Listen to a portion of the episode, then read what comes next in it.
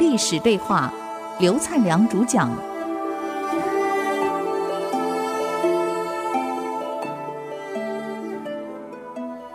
啊，我们刚刚谈到商鞅在变革的过程采取的手段非常激烈，呃，这也没办法，因为阻碍的势力太大。他对所有阻碍的人犯了错，那是绝不通融。被割鼻的被割鼻，被刺字的被刺字，被斩首的被斩首，被砍脚的被砍脚。全国人民，很多家庭都伤残的人越来越多。所以那时候我们开玩笑，如果那时候举办这个三场奥运的话，我看秦国金牌会拿最多，因为变革过程当中被砍的人太多了。砍手、砍脚，这个割鼻子的、刺字的太多了。你想想看，这样会惹来很多民怨。变革有时候需要严格，但不需要去杀人，也不需要置人于惨。因为商鞅太严厉了，所以恨他的人非常多。他当宰相十年没有错，把秦国从一个弱的国家。变成了强大的国家，而且屡次打败魏国，把河西的土地收回，连河东都抢回来了，啊，甚至于连连魏国的太子都被俘虏。你看战争过程，这种秦国越来越强大，那是商鞅的功劳固然大，可是过程得罪太多的人。商鞅有一个好朋友，有一次呢来找他了，叫做赵良。嗯，他见到商鞅的时候，商鞅问他聊天嘛，这两个人好朋友嘛，聊得很愉快啊，泡泡冻顶乌龙茶啊，喝喝得很愉快。这个商鞅就问他了：“哎，老哥，你看看，我治理秦国十年，从一个七雄中最弱的国家，现在唯有秦国独霸。你看看我的功绩，比起当年武阳大夫。”百里奚辅佐秦穆公，哎，谁的功劳大？谁更贤良？赵良哼哼两声，哎，老兄啊，我有一句话不当讲不当讲，你说呀？咱俩好朋友嘛。是啊，朋友之间有时候得讲一些真话呀。俗语讲啊。千人唯唯诺诺，不如一人敢于直言抗争。千人对你唯唯诺诺的，有什么用？不如有一个人敢跟你讲真话，甚至于跟你顶嘴。先讲好啊，老哥啊，我等下跟你讲一些真话，你听得不愉快，你可不能杀我。你是相国，我是老百姓啊，要讲清楚啊！哎呀，我们兄弟嘛，一场，我怎么会杀你？你讲。如果这样，那我可不客气了。啊，老哥，你固然对秦国的功劳很大，这十年你让秦国成为强权，可是你想过没有？你得罪人太多了。你到民间去走走，哪个老百姓不骂你？啊，你又得罪那么多贵族，你最不该得罪是公子虔。他是非常支持你变法的，就因为他犯了个小错，你把他鼻子给割了，你何苦啊你呀？连跟你站在一起的人都变成站在你的对立。你把干龙给杀了，那可是太子的岳父啊！太子是将来万一继位当了国君，他能不报复？你更把他的老师甲刺了字，还挖了足。你太过分了，恨你能几成千上万呢，怎么办啊？可你看看百里奚，百里奚跟你不一样啊。当然，我们先看百里奚是哪来的。这个很奇怪啊，帮助秦国的商鞅是魏国人，就是晋国人，原来的晋国。帮秦穆公发展成为春秋五霸的一霸的百里奚。也是晋国人，很有意思啊！啊，他说晋国都在帮秦国。这个百里奚出生是很穷困的，非常贫穷。我们都晓得古人结婚结婚的很早，女人一般结婚平均年龄在古代只有十二三岁，男人是十六岁，所以过去女人过十六没有嫁叫晚婚。当时这个百里奚已经三十出头了，没结婚。为什么没结婚？太穷，穷得一塌糊涂，没有一家敢把女儿嫁给他。可他村里有个小女孩，就是喜欢百里奚，跟他爸爸说：“我非百里奚我不嫁。”这爸爸一听，你混呐！那穷成这样子，你过去怎么受得了？爸爸，是你嫁还是我嫁？那女儿讲话很不客气了啊。我要看他的相，将来必定成大器。你们会不会看啊？要嫁给成大器的人，虽然现在穷又怎么样？他坚持要嫁。这父亲没办法啦，这女儿十四岁就嫁给三十一岁的百里奚了。哎呀，这女孩子真好，嫁过来给百里奚以后呢，非常努力持家。第二年生了个孩子，胖宝宝，取名叫百里孟明视。孟是孟子的孟，明是明白的明，视是视力，眼睛看东西那个视。百里孟明视，他后来成为秦国的一名有名的大将，身长两米多呀。百里孟明视非常高大，生了个健康宝宝。百里孟明视满月了，满月的。那一天，太太呢就办了一桌酒席，很有意思啊，因为家里穷嘛。去自己去采了野菜，自己酿了一点酒，弄了点小菜，把家里围的。老母鸡给杀了，跟老公吃饭，跟老公说：“老公啊，你个大男人，不能老闷在家里读书。你的学问已经很好了，你该出去闯天下了。我不能老让你在家里。当时我嫁给你，全村都骂你，说你不长进。”我是一朵鲜花插在牛粪上，我不同意，因为我相信我老公一定会有前途。你应该去闯天下了。我们刚结婚这一年，我没有让你去闯，我生了孩子也没让你闯。像满月了，我可以出来独独立奋斗了，你该去闯了。这百里奚实在是不舍得跟太太离开。好，好，好，我知道。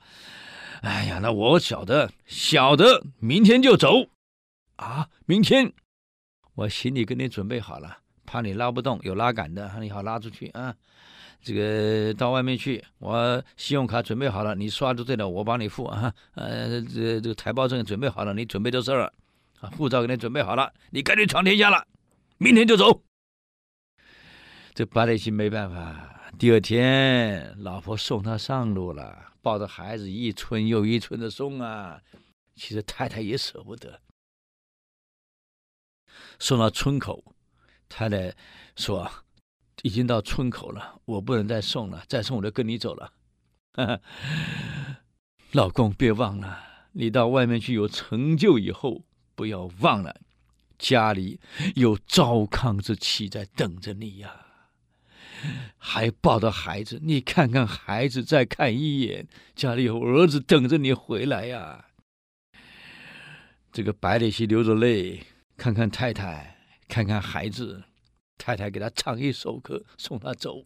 啊，你这个歌你们都唱过啊。路边的野花不要采，嗯，你走了，有成就了，家里还有一朵花，别忘了。白磊西走了，到底白磊西离开后发生什么事情？我们等会儿继续。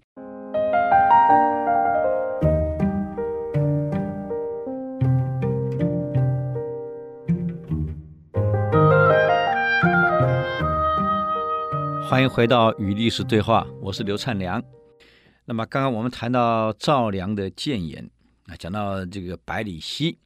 后来百里奚呢离开了家以后呢，先去投靠了虞，投靠齐国，但齐国不要他，只好到虞国。哎，虞国还不错，虞国的这个国君用了他，大概现在的部长级的位置。可没想到才坐上去没半年，虞国亡国了，被晋献公给灭了。他变成了晋国的俘虏。那么，晋献公早就听说过百里奚是了不起的人，那么就想重用百里奚。可百里奚告诉献公：“我在虞国为官，虞国亡了，我是俘虏。我要现在就当你的官，恐怕我对不起虞国人民。”那也行，也行，正好。晋国把女儿嫁到秦国去，就让百里奚随行，也借这个机会可能可以保护他女儿吧。就这样跟着去秦国，就没想到整个车队在经过楚边境的时候，百里奚跑了。就这一跑，越过边境进入楚国，被楚国的边境部队给抓了，以为他是晋国的间谍，就送进劳改营去了。所以孟子有一段话呀：“百里奚举于市，那个市是市场的市。我们以为他是在市场来的，不，那个市在古代的意思是劳改营的意思。他是从劳改营被秦穆公要回来的。”整队到了秦国后呢，点名少了一个百里奚。穆公问了：“这个人怎么样？”团长说：“哎呀，是了不起的人才呀！虞国亡了以后，寡君认为他有才能，想重用他。他说他是虞国的官员，虞国亡国了，他不能当晋国的官。”但是穆公一听，哎呦，这个人不但有才华，而且还有忠良之心啊，有骨气。有品格，好，我要这个人，可是找不到啊，这个到哪去了呢？找了好多年了，才得到情报啊，原来他在楚的这个劳改营里面。穆公就召集会议了。那这样好吧，以当时的国际的惯例，还是要用礼把他聘回来呢。那这样好了，你们准备个重礼，去把百里奚。迎回来，这个臣僚一听，大王，这个行不通。楚国的国君啊，也非常重视人才。他因为不晓得百里奚是人才，所以在劳改营里面。如果你以后你去把他换回来，你不是摆明的告诉楚王他是人才吗？楚王一旦知道他是人才，你想他回得来吗？当时楚王可是楚庄王，也是一代明君啊，他回不来了，会被楚国留下来。穆公一听，那我该怎么办？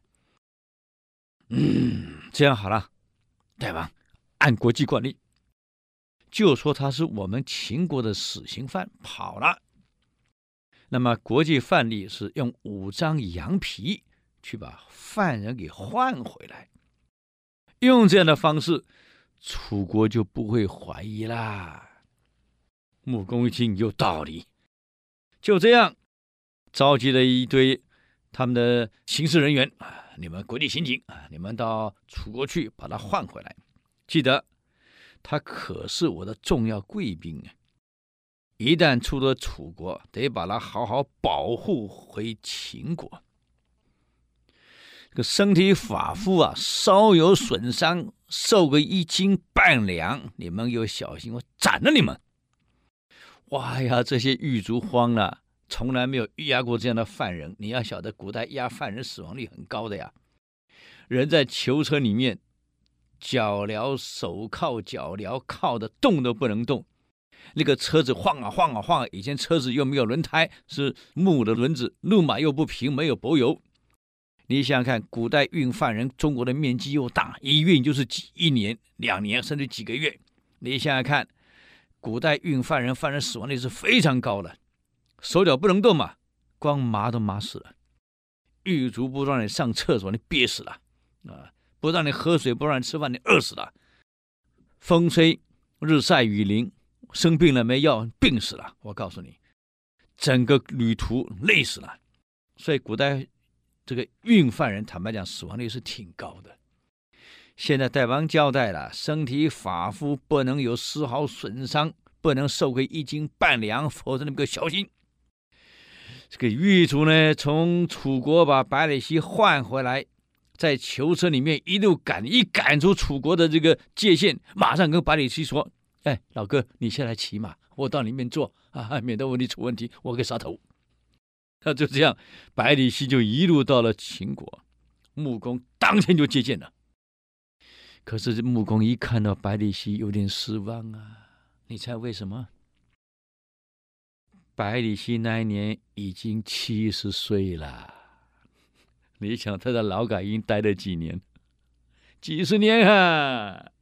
而且你要清楚啊，在劳改营里面的日子可不好过呀。这种几经被虐待，你说一个人几经风霜，当然显得非常的苍老啊。目光看有一点失望啊，花了这么多心血，回来个老头儿，你看有什么用啊？可是没想到，当跟百里奚一聊天一谈，彻夜没睡。穆公这个精神振奋啊，真是人才呀！那讲的话的内容真是条条有理，就这样拜百里奚为相。个拜百里奚为相的事，马上走遍全世界了。哇呀，CNN 啊，马上报道，BBC 报道，这个他太太在故乡看到电视了。哎呦，秦国新任宰相百里奚，那不是我老公吗？儿子过来，啊，儿子出来，儿子三十岁了，你想，是你父亲，娘，你会不会想父亲想过头了？我告诉你，你父亲脚成肉酱，我都认得出来。当那宰相的没来接我们，我当时走了出来唱一首歌：路边的野花不要采。他会不会到路边采的野花了？走去找他。就这样，母子到秦国找他了。到了秦国后呢，妈妈故意应征到相府里面做女佣，儿子到相府做长工。当然，百里奚不知道妻子儿子来了。这天，百里奚在这个开。会议啊，这个行政院长嘛，宰相嘛，开院务会议。哎，开完了后请他们吃饭啊，怎么听到厨房有人唱歌呢？一听，哪是个歌？路边的野花不要采，这不是我老婆唱的吗？怎么有人会唱呢？就冲进厨房了。你不要忘了，百里奚听到这个歌的时候，眼泪都出来了。冲进厨房一看，果然是他太太。父亲认了，夫君啊，儿子也来了，在哪？在当长工啊，就在府里找出来了。这个爸爸一看，哇呀，这么高啊，两米三！你在干嘛？火箭队打中庸。啊，哎呀，太好了，活在秦国吧，父子相认了。你看，这是百里奚的私人故事啊，我们顺便介绍了一下。这个赵良跟这个商鞅说：“百里奚在秦穆公为相，他的做法跟你截然不同。